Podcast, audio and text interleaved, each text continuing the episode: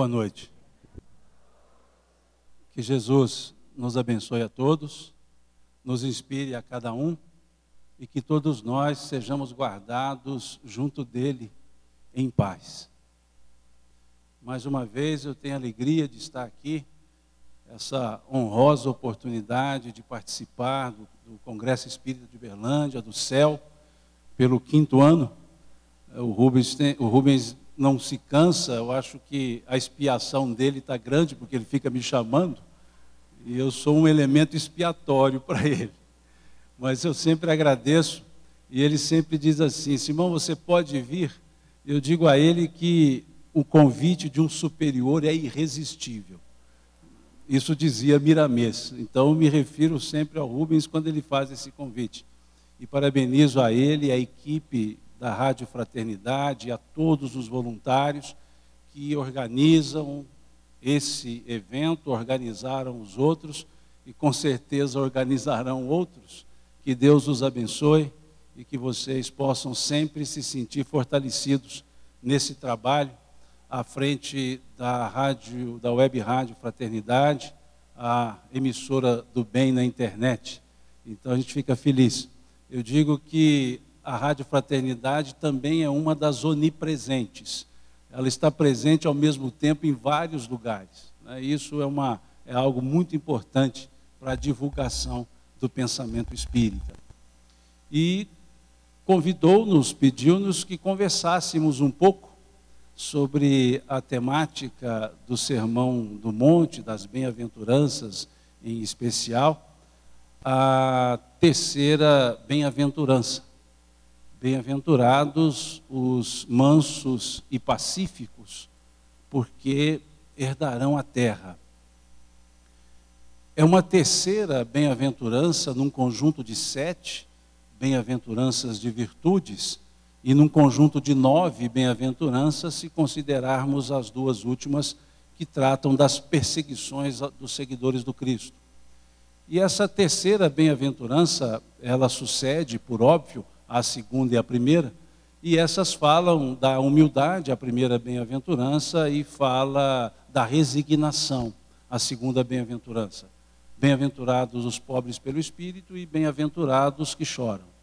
E a terceira bem-aventurança é o desenvolvimento da mansuetude. E para falarmos dessa ideia da mansuetude, da ideia do pacífico, ou seja, bem-aventurados os mansos e pacíficos, nós vamos observar o capítulo terceiro do Evangelho segundo o Espiritismo, em que Kardec nos traça um perfil dos mundos. Um perfil em que ele nos apresenta a ideia dos mundos primitivo, provas e expiações, regeneração, felizes, e nesse conjunto de análise, Kardec coloca a Terra, o nosso planeta, o nosso orbe, como um dos que compõem os mundos de provas e expiação. E, resumidamente, o que caracteriza o mundo de provas e expiação é a predominância do mal. Kardec diz nesse capítulo terceiro que não há dúvida que estamos avançados em conhecimento, em inteligência, mas no aspecto do bem e do mal, nós estamos ainda caminhando, tentando o bem, mas ainda qualifica o mundo de provas e expiações o mal. Por isso, nós entendemos a questão 932 do Livro dos Espíritos como pertinente a essa análise dos mundos de prova e expiação. Kardec, ele pergunta nessa questão 932, por que no mundo, frequentemente, os maus sobrepujam os bons em influência? É uma pergunta interessante porque denota uma certa cultura, mas uma cultura do mal. Porque vejamos, por que, que não se perguntou por que, que os bons influenciam os maus? Mas perguntou o contrário. Porque frequentemente os maus sobrepujam os bons em influência. Por que que, mais as mães é que falam isso? Por que que as mães dizem para os filhos assim, não ande com fulano de tal, porque ele não é gente boa, ele vai influenciar você. Por que, que ela não diz o contrário? Ande com fulano de tal, porque ele não é gente boa e você é, e você vai influenciá-lo para o bem. Não sei. Mas eu entendo, acho até, acho até que é pela cultura do mal. E Kardec obtém uma resposta a isso. Ele, os espíritos dizem a ele, pela fraqueza dos bons.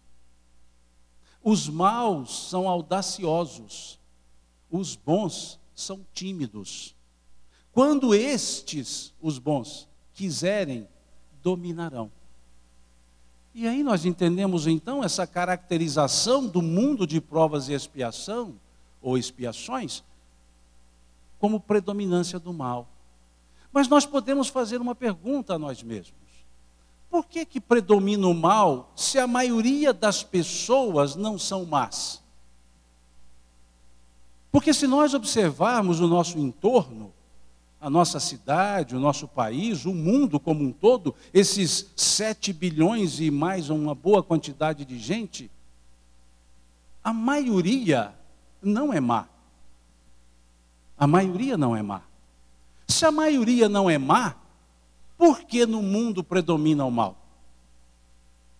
Se nós observarmos, a minoria, a minoria pratica o mal. Se a minoria pratica o mal e a maioria não é má, por que, que o mundo então é qualificado como provas e expiações pela predominância do mal? Por quê? A minoria é boa. Não ser mal não significa ser bom. A maioria se contenta em não fazer o mal e a minoria faz o bem.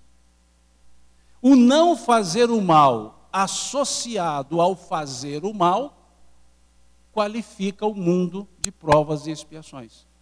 Porque se observarmos o capítulo 3 do livro A Gênese, Kardec vai dizer que o mal é ausência do bem. Se o mal é ausência do bem, não fazer o bem é o mesmo que permitir que o mal se faça. Então, somando os que não fazemos o mal aos que fazem o mal, fica maior do que os que fazem o bem. Então, o que qualifica esse mundo de provas e expiações como predominância do mal é a omissão dos bons e a inação dos não maus. Posso até dizer que eu não sou mal, mas eu não posso dizer que eu sou bom. Então, isso vai qualificando e criando uma cultura que nos aproxima do mal.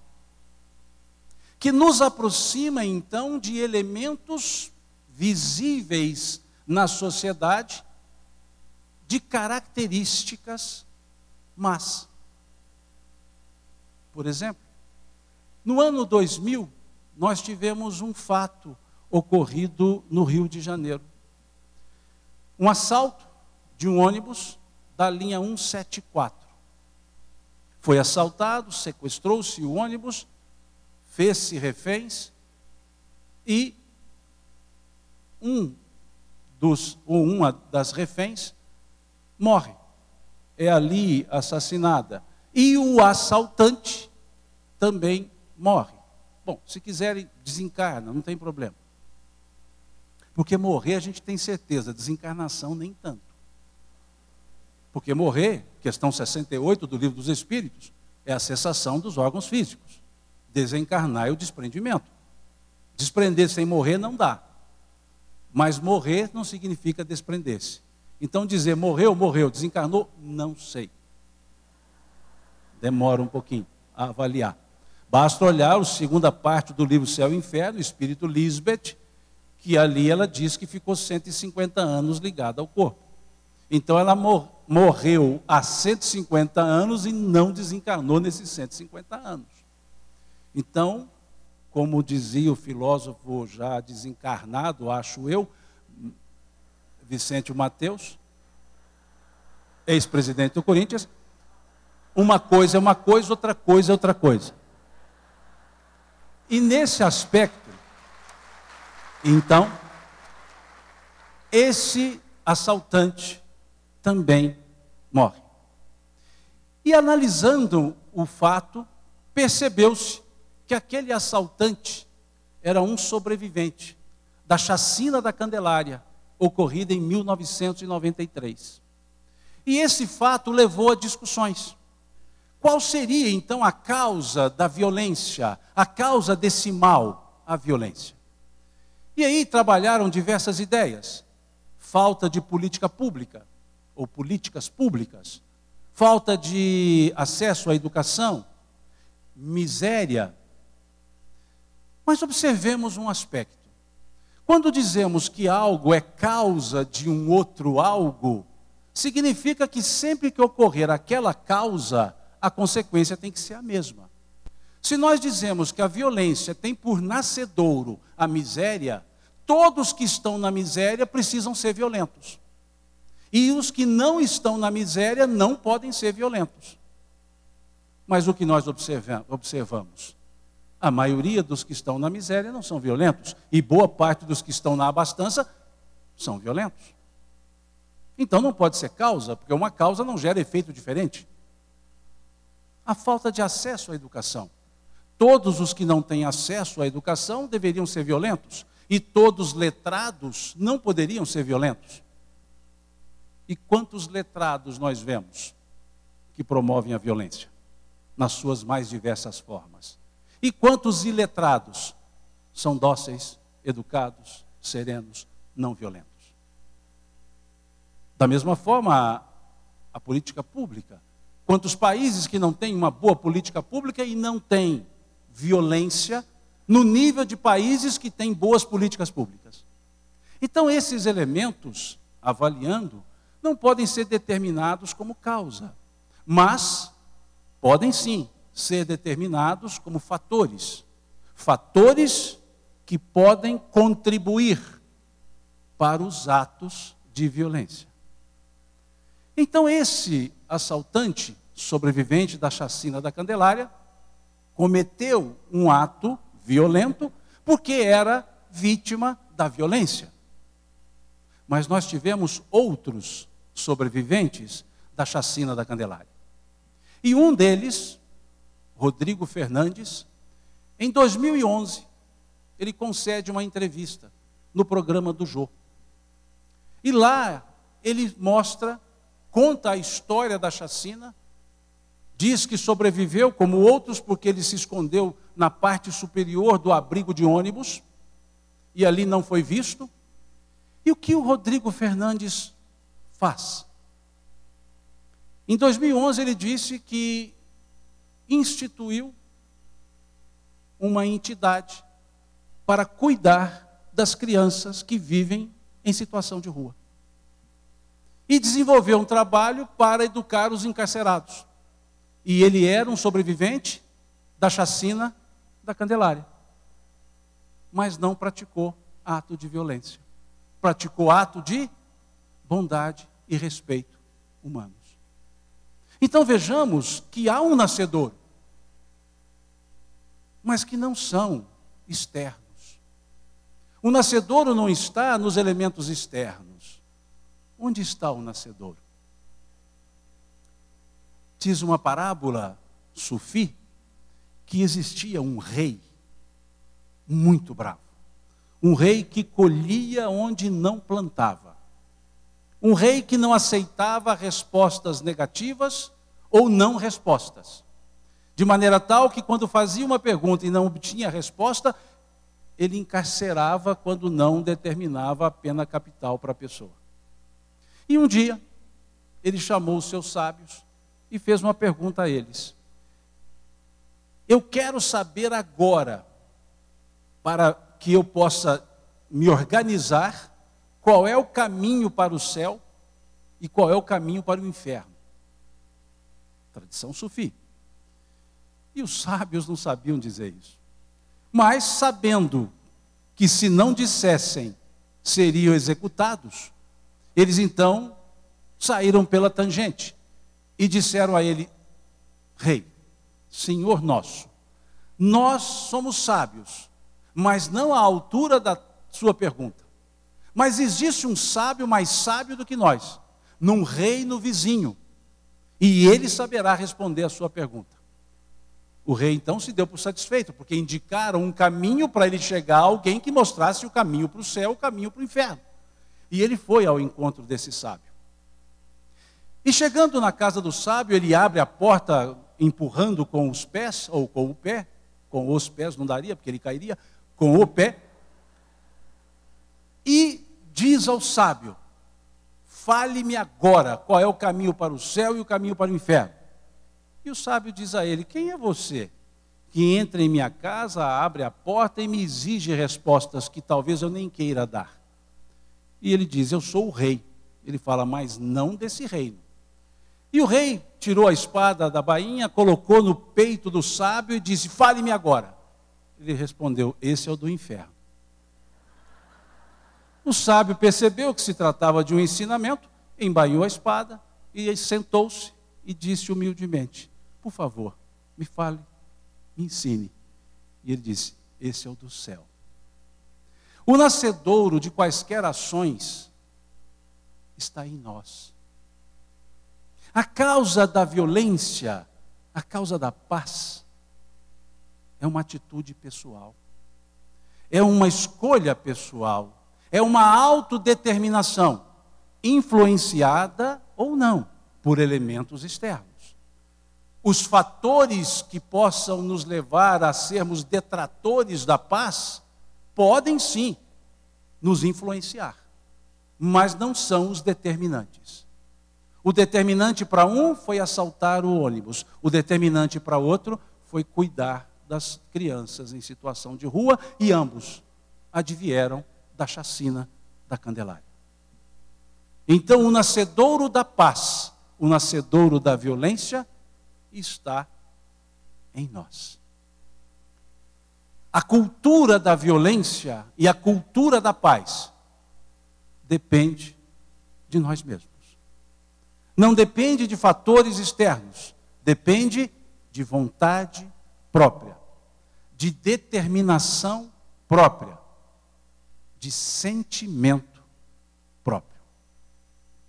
Esse é o elemento que vai fazer, como nós vemos na questão 1019 do Livro dos Espíritos, reinar o bem na terra. Porque o ser pacífico é um sentimento do bem. E é interessante que na estrutura do sermão, ou melhor, das bem-aventuranças, nós temos duas bem-aventuranças que se assemelham. Essa, a terceira bem-aventurança, bem-aventurados os mansos e pacíficos. E a sétima bem-aventurança, bem-aventurados os pacificadores. Bem-aventurados os pacíficos, bem-aventurados os pacificadores. Ser pacífico não é sinônimo de ser pacificador. Ser pacífico é cultivar o sentimento da paz. Ser pacificador é, tendo o sentimento da paz, promovê-los ou promovê-lo em forma de atitude de paz. Qual é a consequência do ser pacífico, manso e pacífico? Herdar a terra. Qual a consequência de ser pacificador?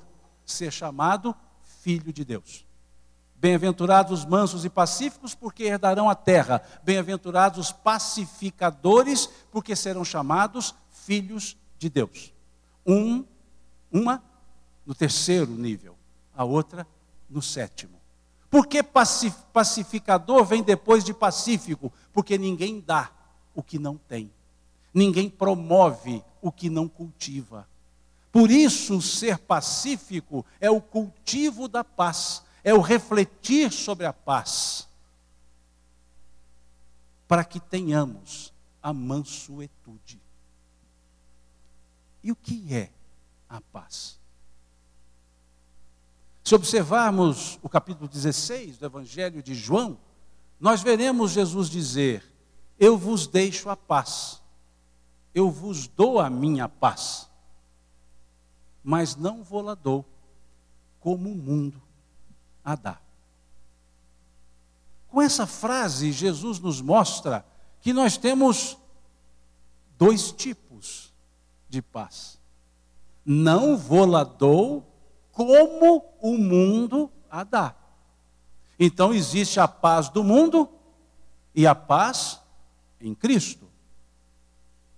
Emmanuel, quando comenta esse versículo, no capítulo 57 do livro Palavras de Vida Eterna, ele diz que a paz do mundo costuma ser entendida como preguiça rançosa. É bem um termo emanuelino não há dúvida.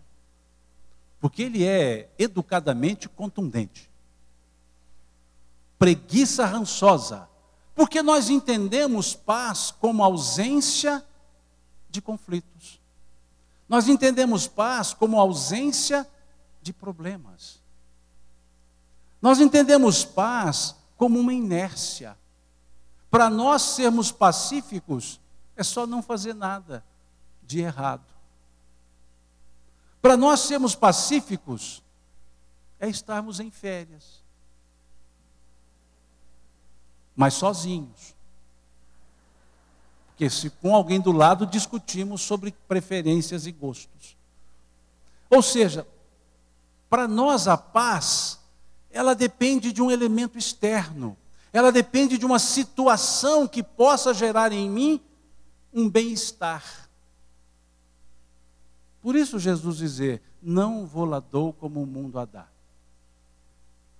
No mesmo Evangelho de João, no capítulo 14, nós temos Jesus também falando sobre a paz, e aí sim, clareando um pouco mais essa ideia de paz do mundo e paz em Cristo.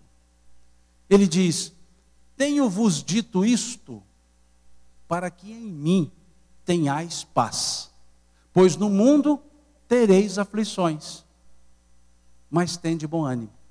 Eu venci o mundo, disse ele. Mostrando-nos que podemos ter a paz nele, apesar das aflições do mundo. Ele nos diz, em outras palavras, que a paz não tem a ver com aflições materiais, com aflições externas ou mesmo internas advindas de questões externas. Mas eu não estou em paz, eu estou preocupado. Preocupado com o quê? Com coisas externas. Preocupado com situações externas. Então ele nos mostra que é possível a paz, apesar de uma série de outras coisas. Ele entra em Jerusalém, Jesus saudado, aplaudido, pessoas colocam tapetes, pessoas colocam ramos, cantam hosana, uma glória máxima.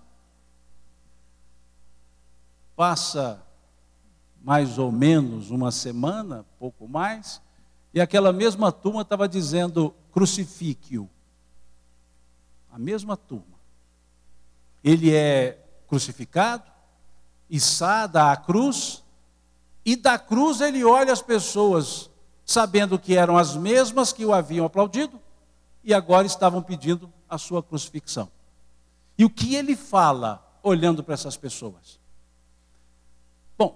Se fôssemos nós ali na cruz, o que nós diríamos? Bom, mineiramente falando, nós diríamos assim: pode deixar. Ou seja, olharíamos para a turma e diríamos: quando precisar de mim, vocês vão ver. Veja. Mas o que ele disse? Pai, perdoa-lhes. Eles não sabem o que fazem. Jesus tinha aflições externas, dores físicas, mas estava em paz. No mundo tereis aflições.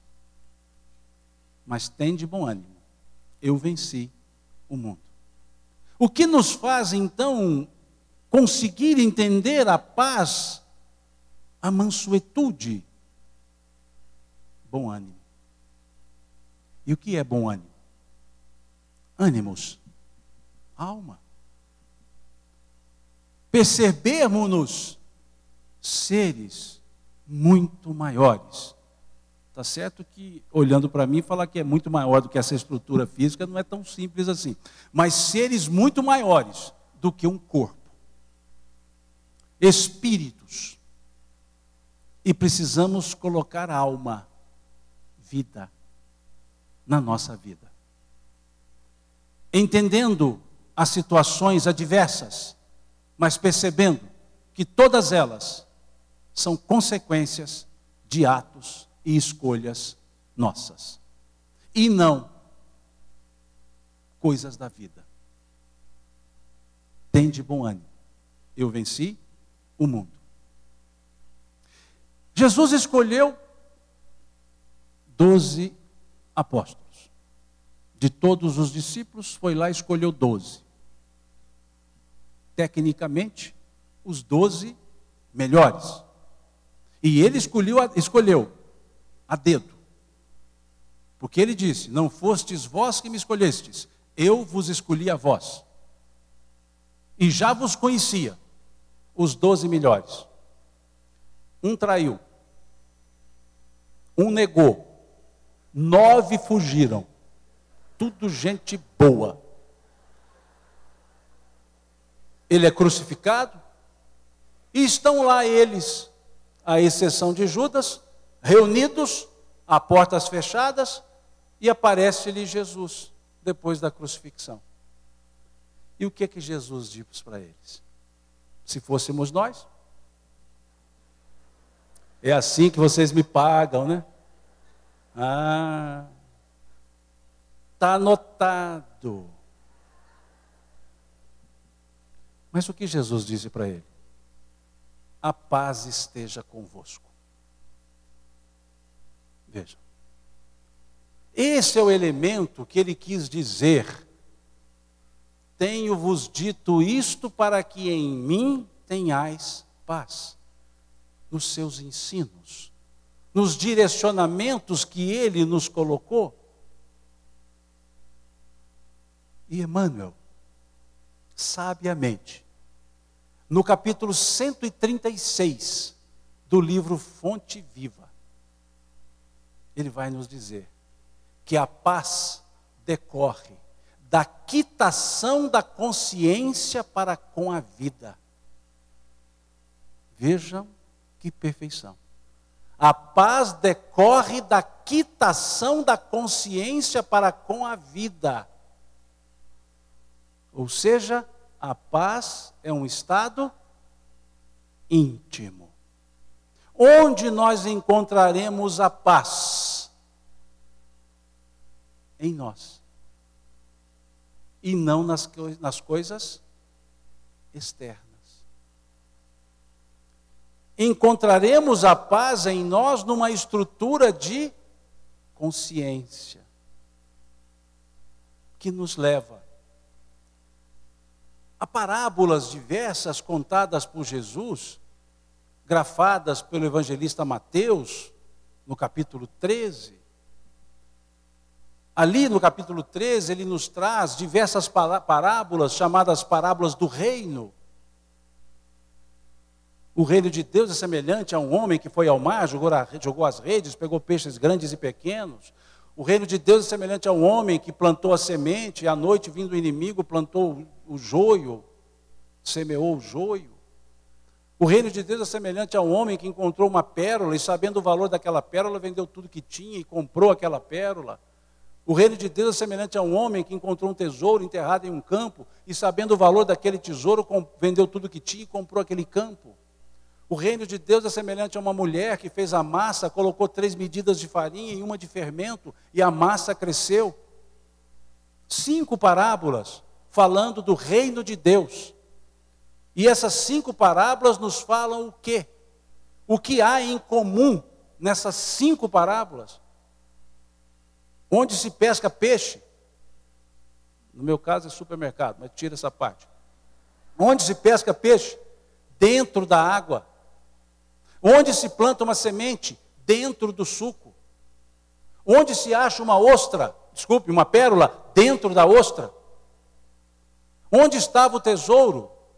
Enterrado dentro do campo. O fermento age na massa de fora para dentro ou de dentro para fora? O que nós temos em comum nessas cinco parábolas? Interiorização. O reino de Deus é uma questão interior. E aí arremata Jesus dizendo: o reino de Deus não vem com aparências exteriores, pois o reino de Deus está dentro de vós. O que encontra perfeita consonância com a questão 621 do Livro dos Espíritos, onde está escrita a lei de Deus na consciência.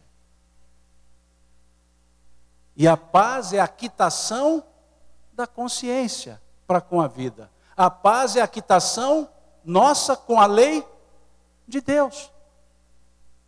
E o que é a lei de Deus? A lei natural.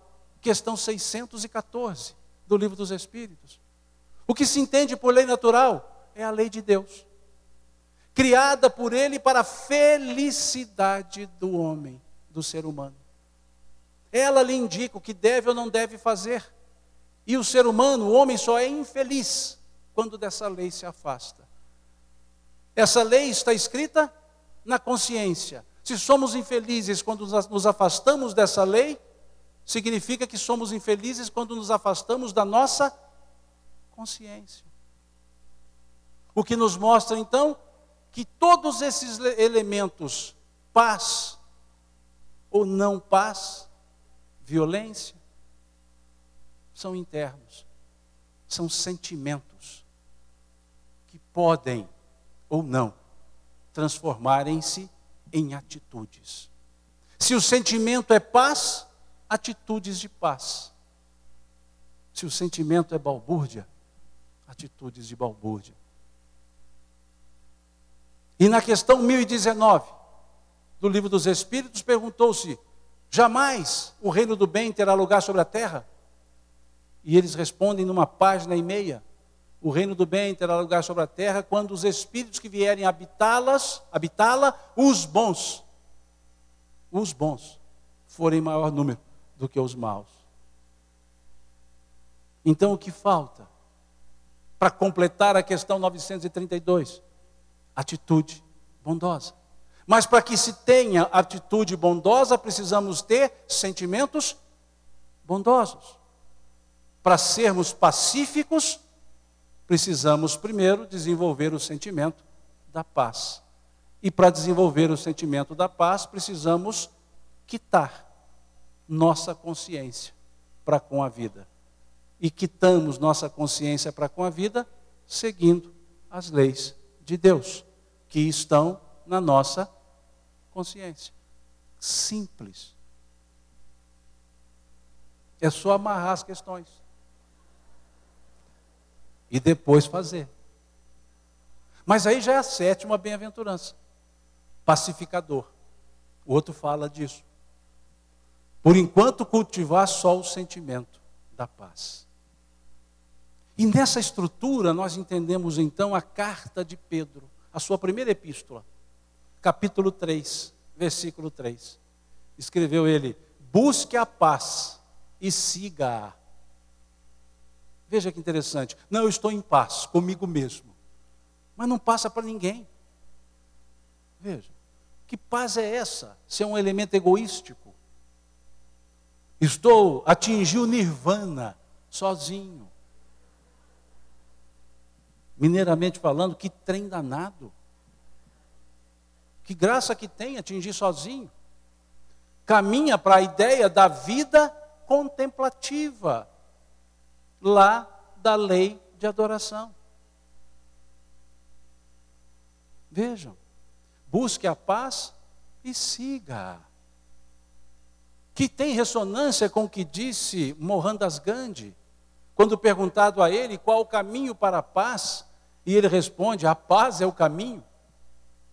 Não há como atingir a paz senão caminhando pela paz.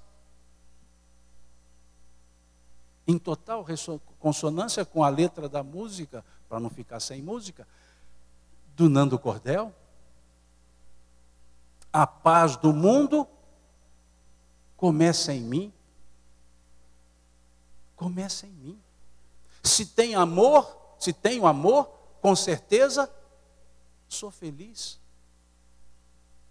Se faço o bem ao meu irmão, tenho a grandeza no meu coração.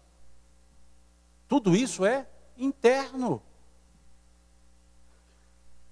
E ele faz um, um vocativo muito forte. Chegou a hora da gente construir a paz. Ninguém suporta mais o desamor.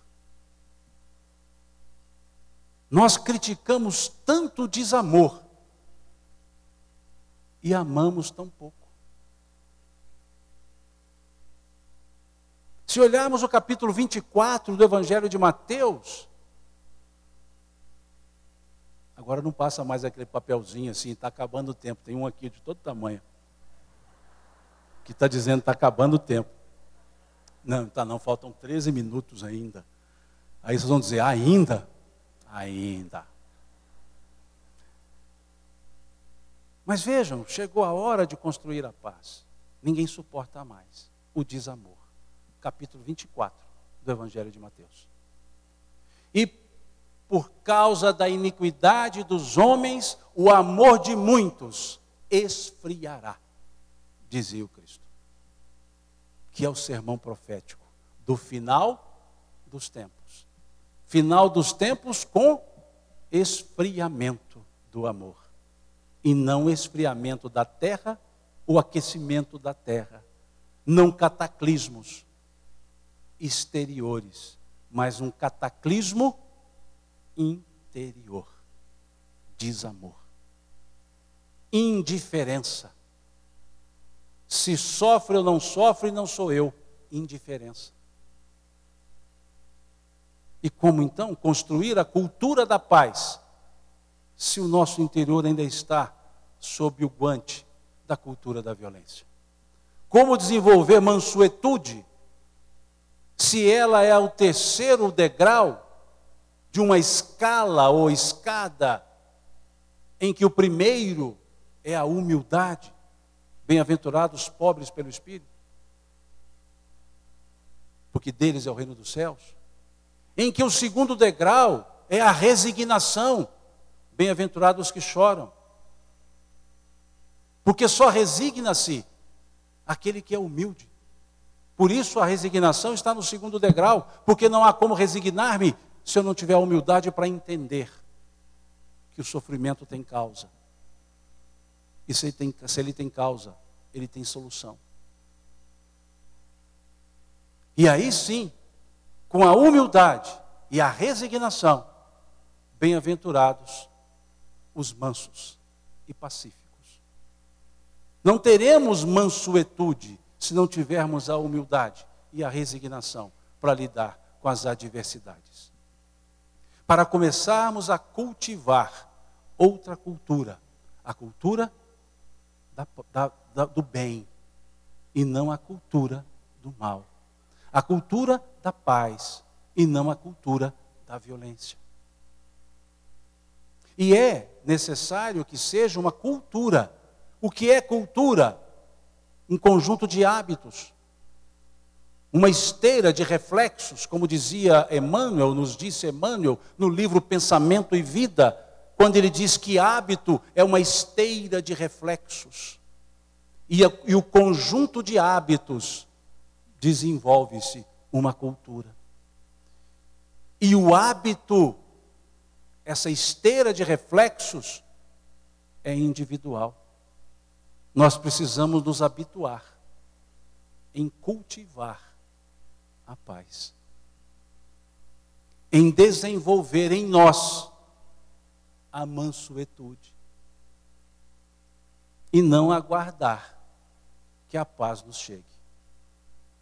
Paz não, não vem até nós. Paz, nós caminhamos ao encontro dela. Mas muitas vezes vamos de encontro a ela quando agimos com violência, tentando pregar a paz, tentando viver a paz. Violência intelectual, violência verbal, violência física, violência pelo desamor. E como então desenvolver a mansuetude?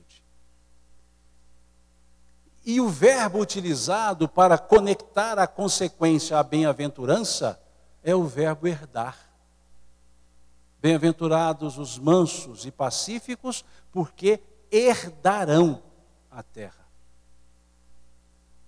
Herdar, aguardar o momento certo para receber aquilo que lhe é devido.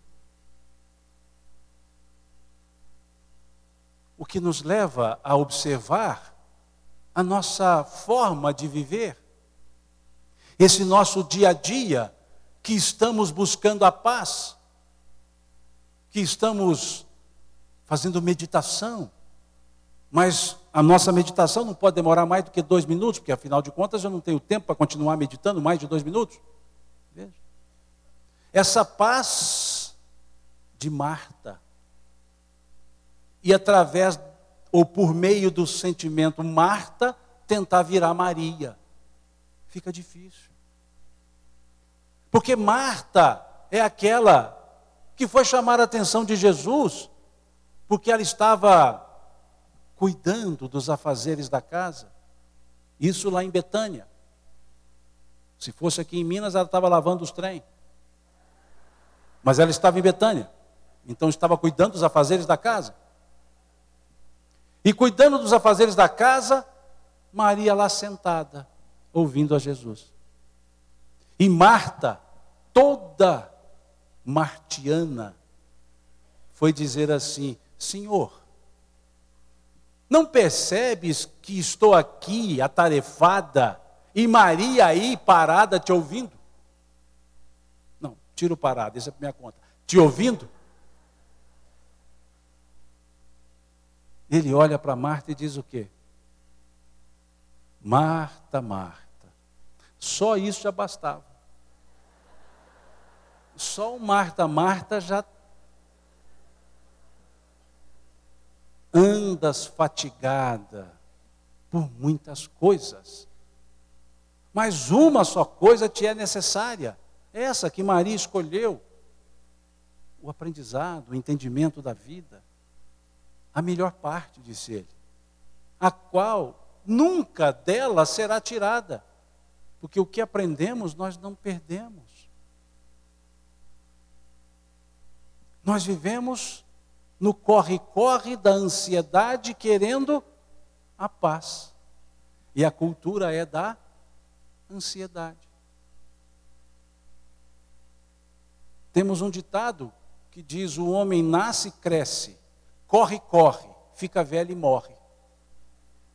Não vive, não entende o viver, não entende a filosofia profunda de Balu, o urso do Mogli. Necessário, somente o necessário.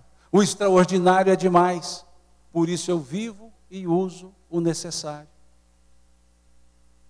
Mas nós ficamos atabalhoados, buscando o desejável, que nem sempre nos é necessário. Não vos preocupeis pelo que haveis de vestir, ou com o que haveis de vestir, pelo que haveis de beber, pelo que haveis de comer, pois meu Pai bem sabe que precisais dessas coisas. Buscai primeiro o reino de Deus e a sua justiça, e essas outras coisas ser-vos-ão acrescentadas. Ele pregou alienação? Não. Ele não disse buscai unicamente o reino de Deus. Ele disse buscai primeiramente o reino de Deus e a sua justiça. Onde está o reino de Deus? Dentro de nós. Buscai primeiro o reino de Deus.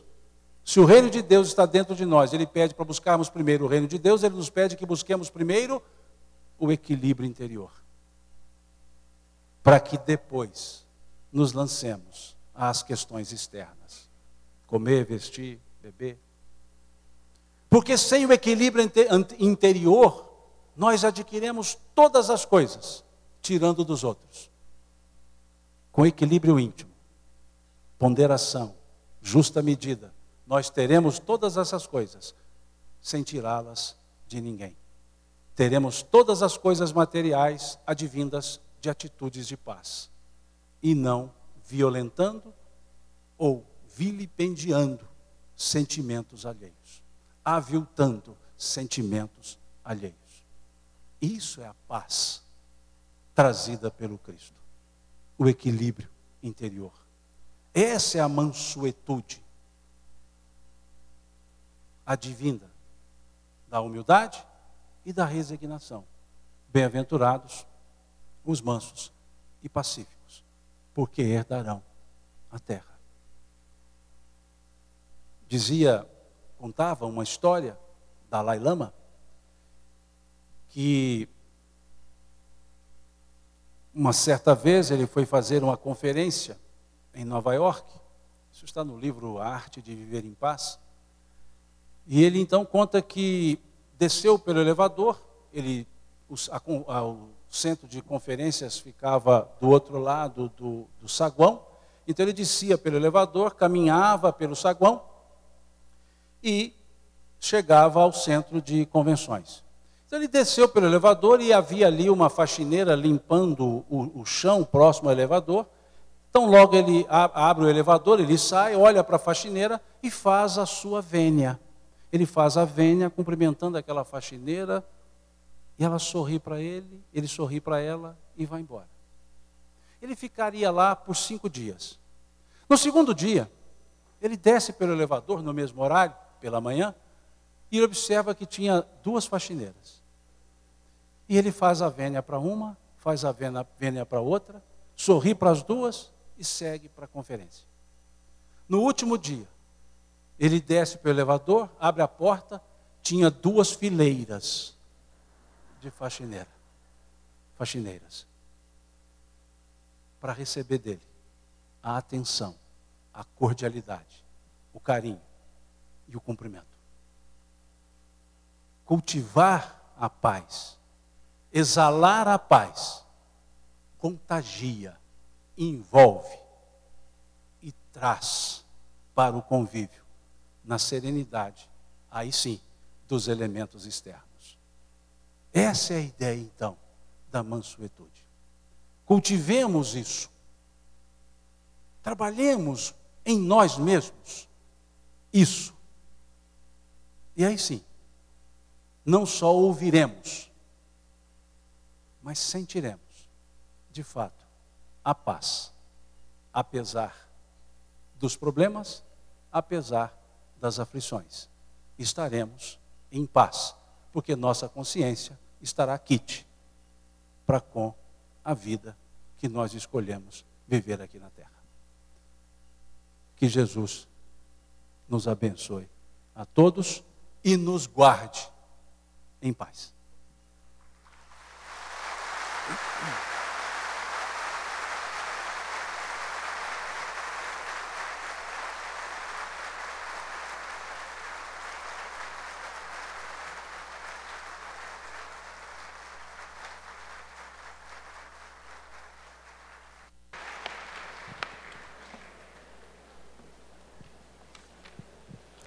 Obrigada, Simão Pedro, pela linda exposição na noite de hoje. E convidamos você para sentar ali nas, em uma das cadeiras, para que a gente possa seguir com o momento de perguntas e respostas. Convidamos também Rubens de Castro, que acompanhará Simão Pedro neste momento.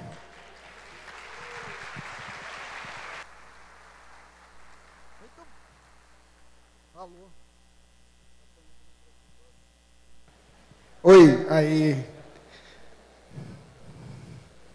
Tá bom, tá, gente? Então vamos lá, eu pensei que a gente não ia fazer esse momento, não estava chegando pergunta. É. Aí chegou. Em pé a gente fala uma hora, sentado. Simão, minutos. vamos lá. Ó, o que será dos irmãos que não que não são nem mansos e nem pacíficos? Somos nós, né?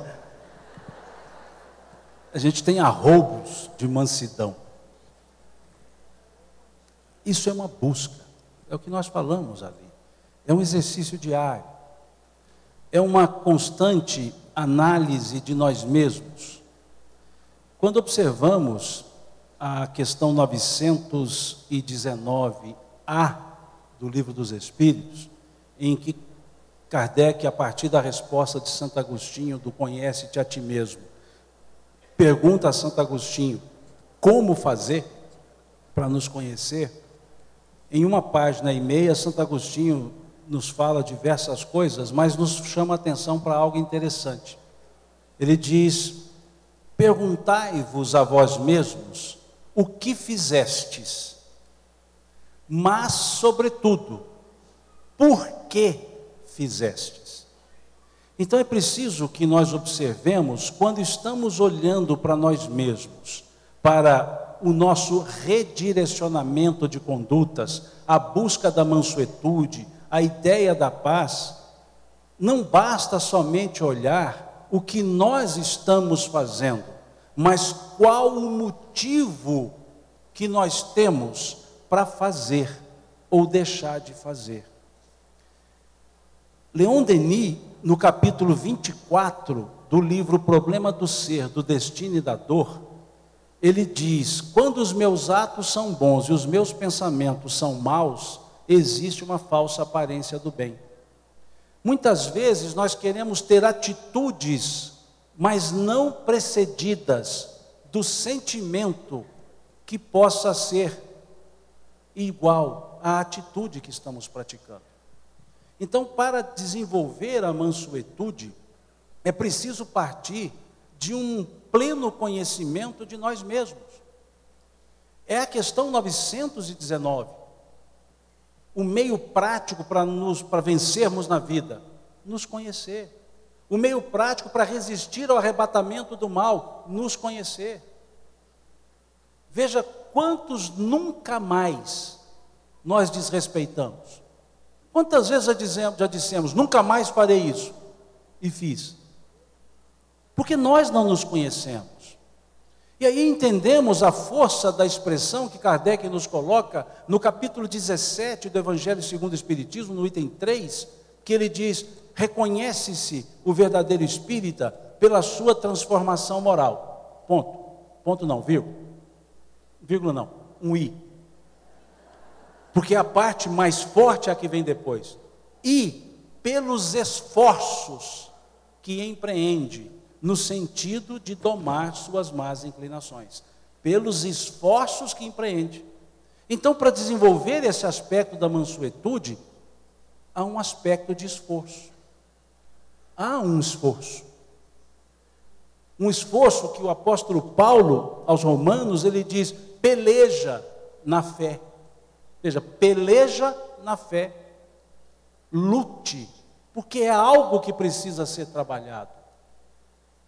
Que Emmanuel nos fala no capítulo 40 do livro Vinha de Luz, a árvore da fé viva não brota miraculosamente nos corações e não é serviço de menor esforço.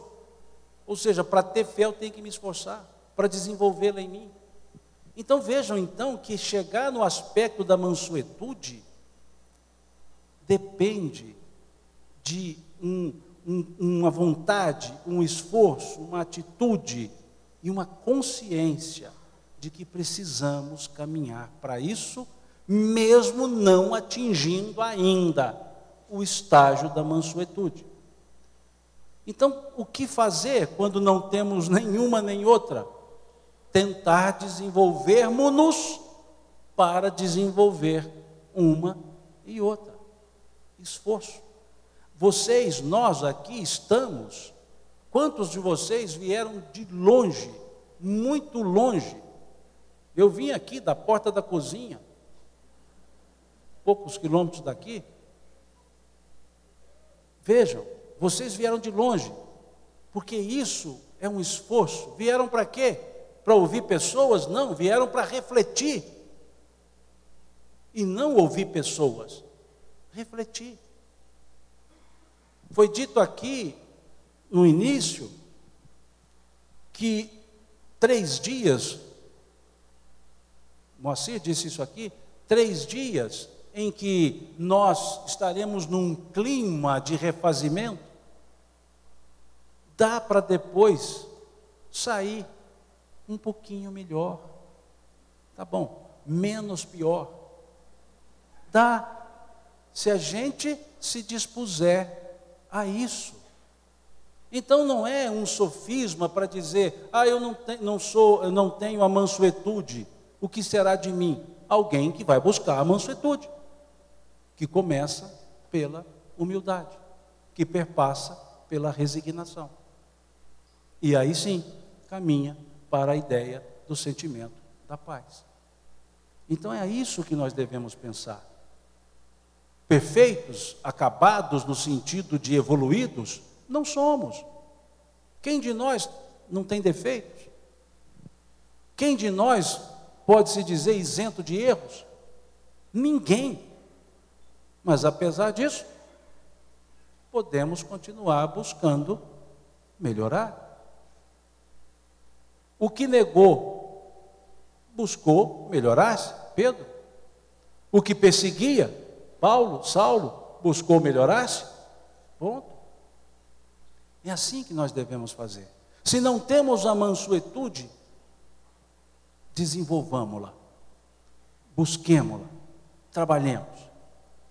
E aí sim, nós entenderemos que apesar, desculpa a expressão altamente filosófica, apesar de capengas, nós podemos caminhar para sermos melhores. Ah, pegando um gancho que o Simão falou,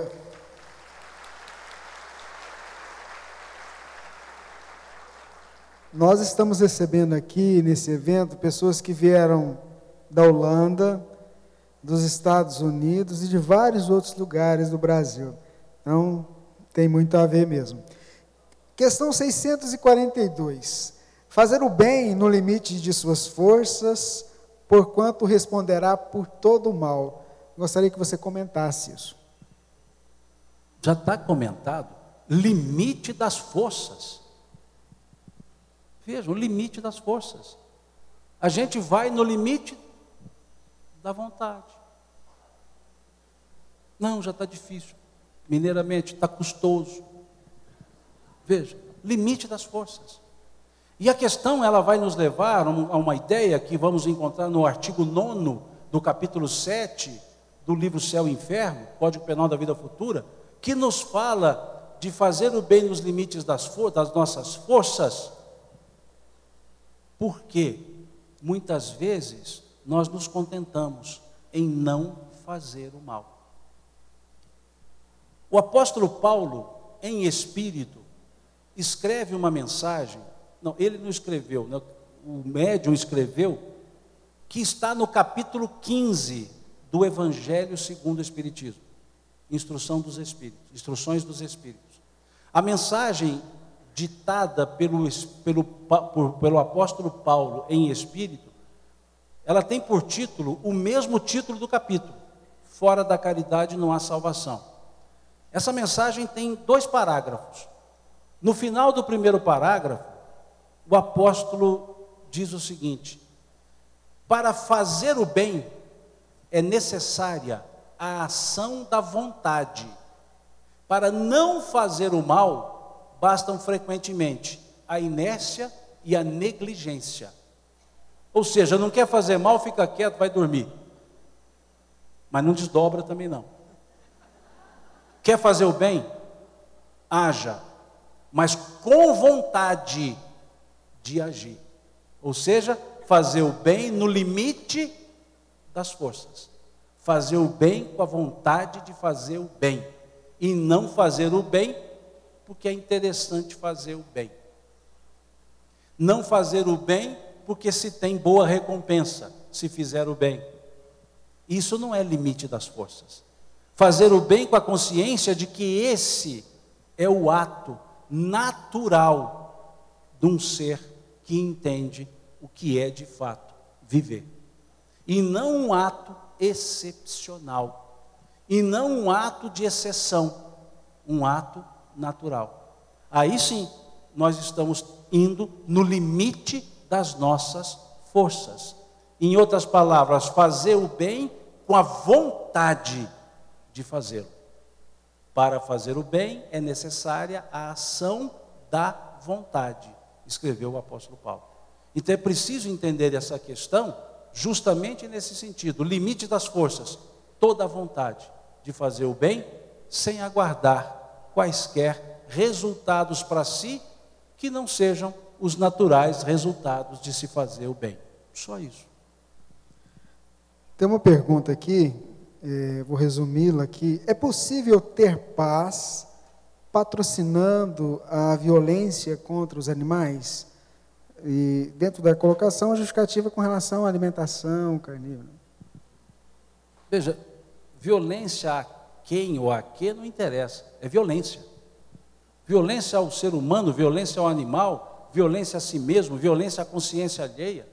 É paradoxal eu querer a paz com atitudes de violência violência tentando invadir a consciência alheia, violência desrespeitando os direitos alheios. Então, qualquer ato de violência nos leva a consequências violência. A consequência, temos como consequência a violência. Contra os animais, da mesma forma. Já passou-se o tempo, nós evoluímos. Hoje, ah, mas tem muita gente que faz mal ao animal, mas a maioria quer bem e faz bem. A própria legislação já estabelece. Então já é um sinal não mais de irmãos inferiores, mas de irmãos na escala ascensional, que estão no reino animal. No reino animal, nós aprendemos, como princípio inteligente, o instinto. O que são os instintos? Os reflexos. No reino mineral aprendemos a atração, no reino vegetal aprendemos a sensibilidade, no reino animal, o instinto, no reino nominal, a razão. Há uma letra de música, para não ficar sem, chamada Luzes da Luz, que diz, num dos trechos, justamente esse aspecto da, da, da consciência do ser humano, do homem, ele diz lá: o homem se ergue na figura de Adão, na figura do erro, na figura de Adão, ama e aprende a ser o rei da criação. Rei da criação pela razão, não. Rei da criação por amar. Ama e aprende a ser o rei da criação. Amando ser humano, animal, vegetal, mineral. Veja, amando. Porque o verbo amar, embora transitivo na sua estrutura gramatical, os traz como sentimento uma intransitividade. Quem ama, ama. E não a quem. Ama. Então, esse aspecto de paradoxo, querendo a paz, praticando violência, chegaremos onde? Na violência e não na paz. A paz se atinge com atitudes de paz, respeitabilidade. A questão de alimentação, que foi colocada também na questão, no ponto, é uma outra questão também que se evolui, que se desenvolve. Temos os espíritos respondendo a Kardec que no estágio evolutivo da humanidade, ainda a carne alimenta a carne, mas temos Emmanuel, tempos depois, nos dizendo que já há elementos outros que substituem, para que nós não precisamos levar a sacrifício os nossos outros irmãos. Mas isso não é algo que se impõe, é algo que se desenvolve individualmente, que se desenvolve e é muito mais complexo do que simplesmente certo e errado. Há uma complexidade socioantropológica, há uma complexidade socioantropoeconômica, há uma complexidade socioantropoeconômica conceitual. Então é preciso respeitar o tempo das pessoas e cada um de per si vai desenvolvendo essa consciência e vai adequando as suas atitudes. Nós não somos, mineiramente falando, palmatórias do mundo, que temos que corrigir. Há situações que ainda precisa, precisam de maturação, de consciência. Então é preciso perceber isso. É preciso perceber que há pessoas que praticam a violência e não se sentem violentos porque aprenderam assim. Então há um processo de desconstrução da cultura da violência com imediato ou concomitante construção da cultura da paz.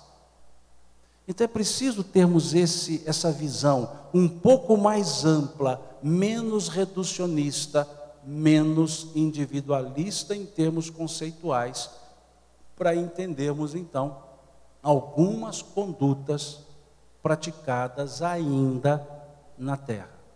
Ainda que tende a não mais existir a partir daquele momento de uma renovação natural de conceitos por mudança dos próprios habitantes da terra, que é a questão 1019. Então não é uma questão só de meu conceito, é uma questão de momento psicológico, momento de maturação de consciência para entender e mudar os hábitos que aparentemente levam, são violentos, em busca de uma paz. A paz ela é completude, não há como ser meia paz. Eu não tenho como ser pacífico com meias atitudes de paz. Eu então estou ainda em busca da mansuetude, porque ainda tenho atitudes que não coadunam com a paz, ou com a ideia da paz. Bom, só para a gente encerrar, porque eu estou olhando no reloginho ali, ele não para mesmo, hein? Para a felicidade de vocês, ele não para, passa rápido.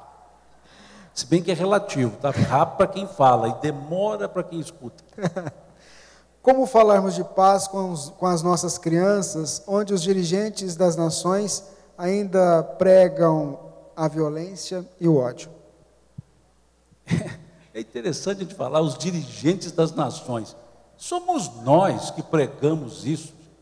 A gente tem uma mania de pessoalizar e transferir isso para quem está na ponta.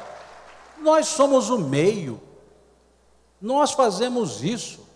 Nós, nós pregamos atitude de violência em casa, quando desrespeitamos os filhos quando falamos mais alto, quando discutimos, quando impomos nossas vontades. Nós temos isso no Evangelho segundo o Espiritismo, dizendo: nessa casa dirá, o pai dirá, eu mando e sou obedecido, e o filho pensará, e é detestado. Vejam, nós temos isso no nosso dia a dia, e aí nós transferimos para os dirigentes porque nós mesmos queremos mudar nossas atitudes. Então façamos diferente. Nós, pais, nós, mães, mudar a nossa forma de conduzir as coisas em relação aos nossos filhos, em relação àqueles que estão conosco. Não são só os de longe, não são só os que estão na no, no ápice do poder, somos todos nós, com essa, essa cultura de impor nossas vontades. Certa vez, desculpe um exemplo pessoal, é, a, a, minha filha e meu filho, à época eram pequenos, e eles queriam um cachorro, um cachorrinho. E, e eu falei, não, e ela, elas falavam assim, os dois falavam assim, não, mas nós queremos. Eu falei, não. E aí minha filha, sei lá quantos anos tinha, sei lá, uns 4, 5 anos, sei lá, ou, ou menos um pouco, ela falou, mas por que não? E a resposta foi a pergunta: por que não? Mas por quê? Foi porque eu não quero. E ela falou assim: mas eu quero. Aí eu pensei: qual a diferença do eu quero dela com o não quero meu? É porque o meu não quero é de quem manda. Não tem valor nenhum mais do que isso. O não quero e o eu quero tem o mesmo valor. E o eu quero dela tinha muito mais sentimento de querer dela e dele do que o meu de não querer, porque era simplesmente não querer. Então eu parei e pensei, quantitativamente eles são dois queros. Pelo menos quantitativamente eu perco. Sem falar no terceiro quero, que era da Leia, né, da minha esposa. Porque esse impera. Mas vejam, eu comecei a pensar que eu estava impondo. Eu estava sendo dirigente da minha casa. Eu estava sendo governante da minha casa. E impondo as minhas regras, sem saber se eram adequadas, propícias, úteis e que elevavam aquelas pessoas. Resultado: o cachorro entrou em casa. O Simba e ficou lá por 16 anos, mais ou menos. E, um dado momento, estávamos reformando a casa, e, assim, educadamente, a minha esposa e meus dois filhos disseram assim: vou passear na casa da minha mãe e do meu pai. Ou seja, fica você aí com a reforma da casa, essa bagunça toda aí dentro de casa. Coisa educada. E eu fiquei com o cachorro. E o cachorrinho, o Simba, ele não comia. Ele estava ali, cabisbaixo, acabrunhado, e não comia. E eu dava comida, não comia, dava comida, não comia.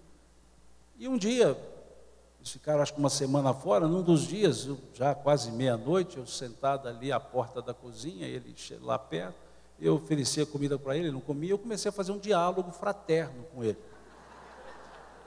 E eu percebi que ele estava sentindo falta dos quero, porque ele estava intuitivamente com o não quero.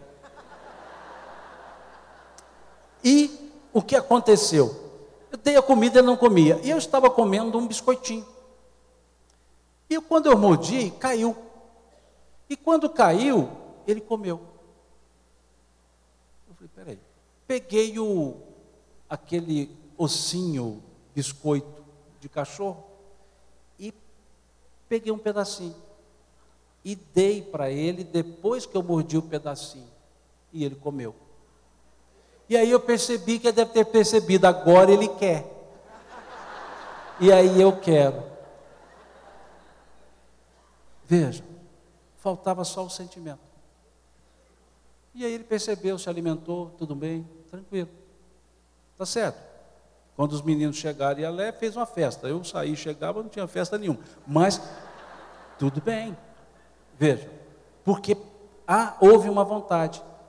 Houve uma relação de sentimento que poderia ter sido abortada por o meu não quero. Ou seja, eu estava sendo o dirigente com a violência, querendo colocar ordem na minha casa que já estava em ordem, e o meu quero é que levaria desordem. Então olhemos para nós e as nossas atitudes, que nós vamos ver que tem dirigente coladinho em nós, que somos nós mesmos, com as nossas próprias atitudes.